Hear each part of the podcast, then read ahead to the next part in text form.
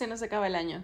Se nos acaba el año y es increíble cómo pasó el tiempo tan rápido.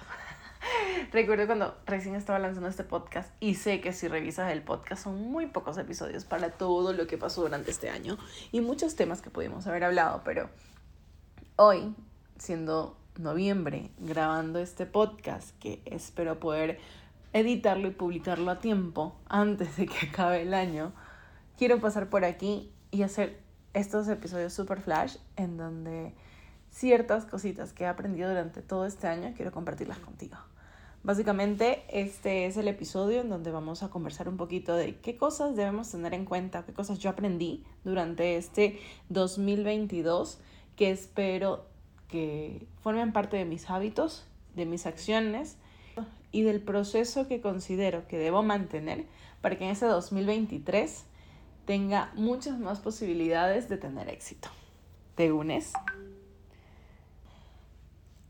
Este es el episodio número 14, en donde compartiremos un poco sobre qué cosas me han ayudado a mí para tener un próspero 2022 y que espero mantener en el 2023.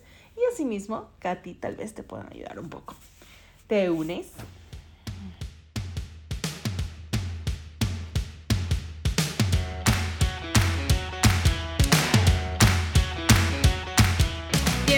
A este espacio en donde dejaremos de lado esas barreras internas que te impiden sacar todo ese brillo que hay en ti. En este podcast quiero compartir contigo experiencias, reflexiones, anécdotas y sobre todo acciones que puedes realizar para que lleves tu vida al siguiente nivel. Soy Jen Fernández y estoy lista para romper creencias limitantes junto a ti y potenciar sonrisas. Este es tu momento. ¿Te unes? Hey, hola, hola. Bienvenidas, bienvenidos, bienvenides, sea quien sea, humano, ovni, perro, gato, animal, ser paranormal, cualquiera que esté escuchando este episodio, que es de los episodios de fin de año en donde siempre nos nace esa introspección, ¿no? Siempre cuando se va a acabar el año queremos ver qué no hicimos, queremos ver cómo van nuestros objetivos, queremos apurarlo todo para tratar de lograrlo antes de que llegue el último día del año. 31 de diciembre, no, no hice nada. Pero sabes qué, 1 de enero del siguiente año, vamos otra vez, nuevos objetivos, nuevas metas, sí. Es un es una época en donde muchas emociones nos atacan, nos llenan, nos afectan y muchas veces nos pueden hasta bloquear porque nos pueden como que hacer sentir bien y así mismo nos pueden hacer sentir mal. Todo depende de cómo lo veas, cuáles eran tus perspectivas y cómo te veías o te proyectabas a inicios de año versus cómo estás realmente al final del año. Hoy quiero agradecerte nuevamente por estar aquí, por estar compartiendo unos minutos de tu tiempo, que tu tiempo es lo más importante que podemos tener. En este episodio quiero compartir contigo ciertas enseñanzas o ciertos aprendizajes que tuve durante este 2022 y que espero mantener para el próximo año, ya que me han servido a tener una relación más próspera, a conocerme un poquito más a mí, a entender cómo funcionan las relaciones, pero asimismo a que el próximo año tengan muchas mejores y buenas vibras y con muchas nuevas expectativas, con muchas cosas por lograr. Esto va a ser súper sencillo, súper rápido. La idea es que este episodio sea súper flash, mucho más corto que los anteriores, así que voy a ir al grano. Lo primero que tenemos que aprender a hacer y ejecutar, o lo primero que yo aprendí, o lo más importante que debo considerar acá, es que debemos administrar nuestro tiempo. Cuando tú administras tu tiempo, te das cuenta y es como que se abre una ventana y tú dices, ah, ok, entiendo por qué muchas cosas que quise hacer no logré. Y es que no estás abrumado de cosas, no es que tienes millón de tareas que hacer, es que no estás organizado. No eres una persona en el que tienes claro cuáles son las prioridades de ejecución para que todas esas otras cosas que no son tan importantes, pues queden en segundo plano. ¿Sí? Entonces, Si tú dices, no, es que no me alcanza el día, levántate un poco más temprano. Crea tu lista de tareas. ¿Qué cosas debes hacer? Empezando de prioridad importante. Utiliza una... Eh, un sistema de organización, busca cuadros que ya existen, por ejemplo, el método de organización de Eisenhower para priorizar de tareas. O sea, existen muchos métodos que te pueden permitir a ti organizarte mejor, planificarte mejor y ejecutar todo eso para que te alcance el día, te alcance la semana, te alcance el mes. Establece plazos para ejecutar ciertas cosas. Hay cosas que necesitabas para ayer y ya no las hiciste. Mira el plan B qué debes hacer para lograr el mismo objetivo de otra manera distinta. Y respeta tus horarios. Establece tus horarios de sueño. Ten claro que necesitamos descansar para estar activos y poder darle toda la energía que se requiere a las tareas. Establece y mantén y sé firme con tus horarios de alimentación, porque si no te alimentas bien, tu cuerpo no va a estar con la energía necesaria para poder ejecutar todo. Entonces, este es como que la primera parte que yo te recomiendo, administrar tu tiempo. La segunda, concéntrate en una cosa. Concéntrate solo en una cosa a la vez. Todos queremos resultados, pero no nos mantenemos enfocados en eso. Entonces, ¿qué es lo que tienes que tener en cuenta? Que la brecha entre tu vida actual y la vida que quieres se llama enfoque. El enfoque es clave. Concéntrate al 100% en una cosa en lugar de hacer cinco cosas con un 20% de enfoque en cada una. Sí, no es lo mismo en que te centres a terminar una presentación que estar contestando correos, contestando una llamada, contestando mensajes, eh, haciendo la presentación y abriendo, eh, no sé, Spotify.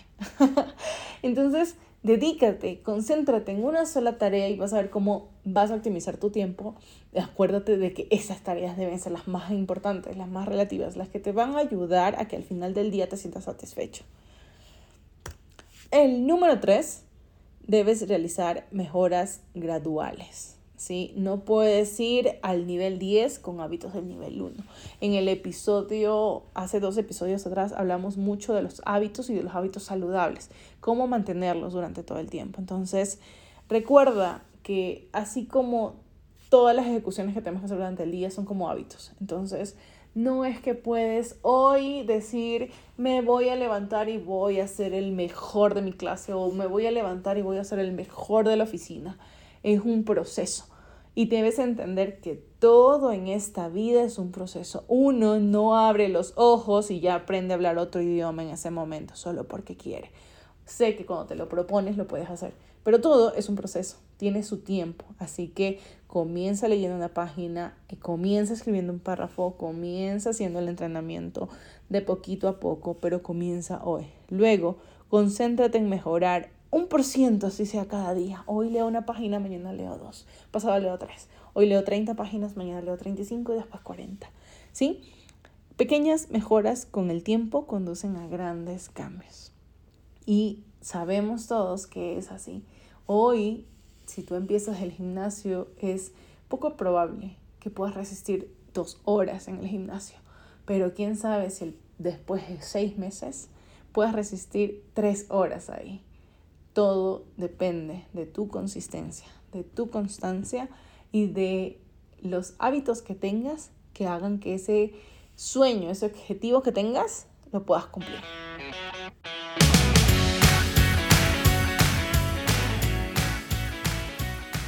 Número 4. Mira las cosas de forma positiva. Y no hablo de una un positivismo tóxico, que todo es hermoso, bello, precioso. Debemos ser equilibrados, pero en lugar de enfocarte en lo negativo, pregúntate, ¿qué puedo hacer mejor? ¿Cómo puedo mejorar las cosas? Y cuando hablamos de ver todas las cosas de forma positiva no quiere decir que nos engañemos, ¿sí? No quiere decir que te diga, ay, no, me rompí la pierna. Sí, qué positivo, no. ¿Qué puedo hacer para mejorar mucho más rápido? Si me caí, me rompí una pierna. Ok, tengo que hacer estas actividades, tengo que tomar esa medicación y mientras mi pierna está rota y tengo permiso médico, ¿qué te parece si aprendo algo sobre marketing digital y empiezo a, potenciar las redes? ¿Qué te parece si abro un canal de TikTok y le cuento a las personas qué me pasó y cómo es mi proceso de recuperación? De esa manera, si alguien más se puede caer otra vez, puedo, uno, ayudarles a evitar a que se caigan o que les pase algo, prevenir este accidente o puedo ayudarles a que tengan en cuenta que la recuperación es lenta, pero es efectiva. Entonces, una mentalidad de resolución, por decirlo así, resolución de problemas, te ayudará a superar los obstáculos mucho más rápido. A esto le llamamos eh, la capacidad de afrontar los problemas o los riesgos que existen en el alrededor y que cuando tienes, en este caso, temas de trabajo o en, o en los test que te toman, las pruebas, esto es uno de los indicadores claves que tienen las empresas, así que es algo que debemos desarrollar. Número 5. Rodéate de personas de alto valor.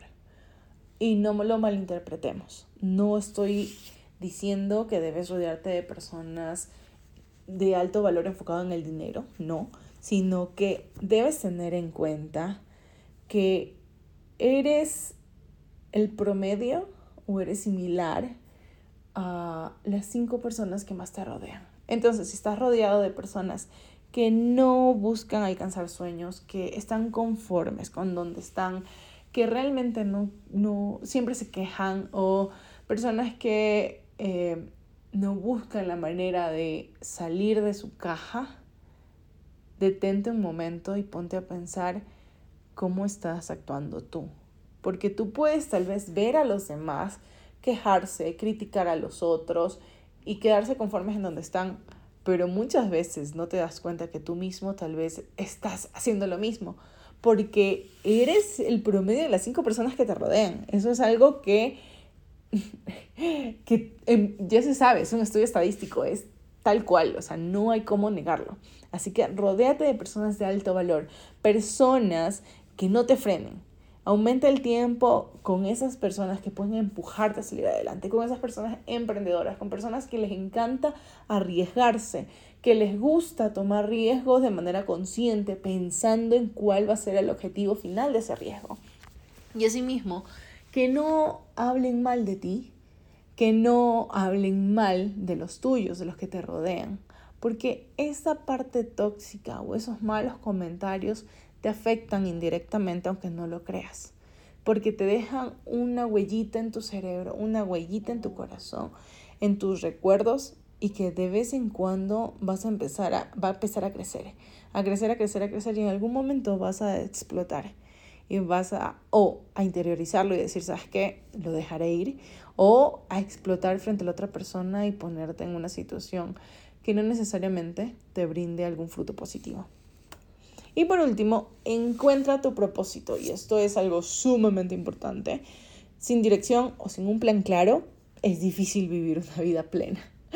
Si no sabes para qué estás aquí y si no sabes qué es lo que esperas o qué es lo que quieres de ti mismo o a dónde quieres llegar, es poco probable que encuentres las herramientas para hacerlo porque no sabes lo que quieres hacer. Todo en la vida se vuelve más fácil una vez que encuentras tu propósito. Entonces obtienes la claridad que necesitas y empezarán a aparecer las herramientas para que puedas conseguirlo. En uno de los episodios anteriores hablé sobre el propósito, sobre el Ikigai, y si no puedes ir a mi website en donde también hablé un poco sobre el Ikigai, hay inclusive un cuadro en donde te ayuda a enfocarte a encontrar un poco más de ti, a que hagas una introspección y que sepas qué te gusta, qué podría ayudarte a generar ingresos extra, cómo estás, cuáles son tus objetivos y de esta manera podrás tener un poco más de claridad. No es sencillo, pero tampoco es imposible. Solo debes dedicarte tiempo porque esto es tuyo. Esto es para ti, para tu crecimiento y para tu prosperidad. Si llegases hasta aquí, quisiera que por favor compartas este episodio en tus redes sociales y me etiquetes, etiquetes la cuenta. Me puedes etiquetar a yo soy Jenny tú y asimismo puedes etiquetar a Es tu momento podcast. Y en el comentario le, pones ahí, soy de las personas que termina lo que comienza. porque solo el 1% de las personas, según un estudio estadístico de Forbes, solo el 1% de las personas terminan lo que comienzan. Así que si tú eres una de ellas, no te olvides de etiquetarme, compartir este episodio para que todas el resto de personas puedan asimismo aprender de esto y que el próximo año empiecen con pie derecho. Yo soy Jen y tú tienes una cita conmigo en el siguiente episodio de este podcast. No te olvides seguirme en las redes sociales, ya te las mencioné, pero te las puedo volver a repetir. Arroba yo soy para aprender sobre marketing digital o arroba este momento podcast para que te enteres todo y cada vez, cada año, cada mes que subo un episodio. Pero si tienes ideas de qué podemos hablar, no te olvides, escríbeme, déjame un mensaje, déjame un comentario y lo tendré en cuenta para poder tener muchos más episodios. Nos vemos, bye bye.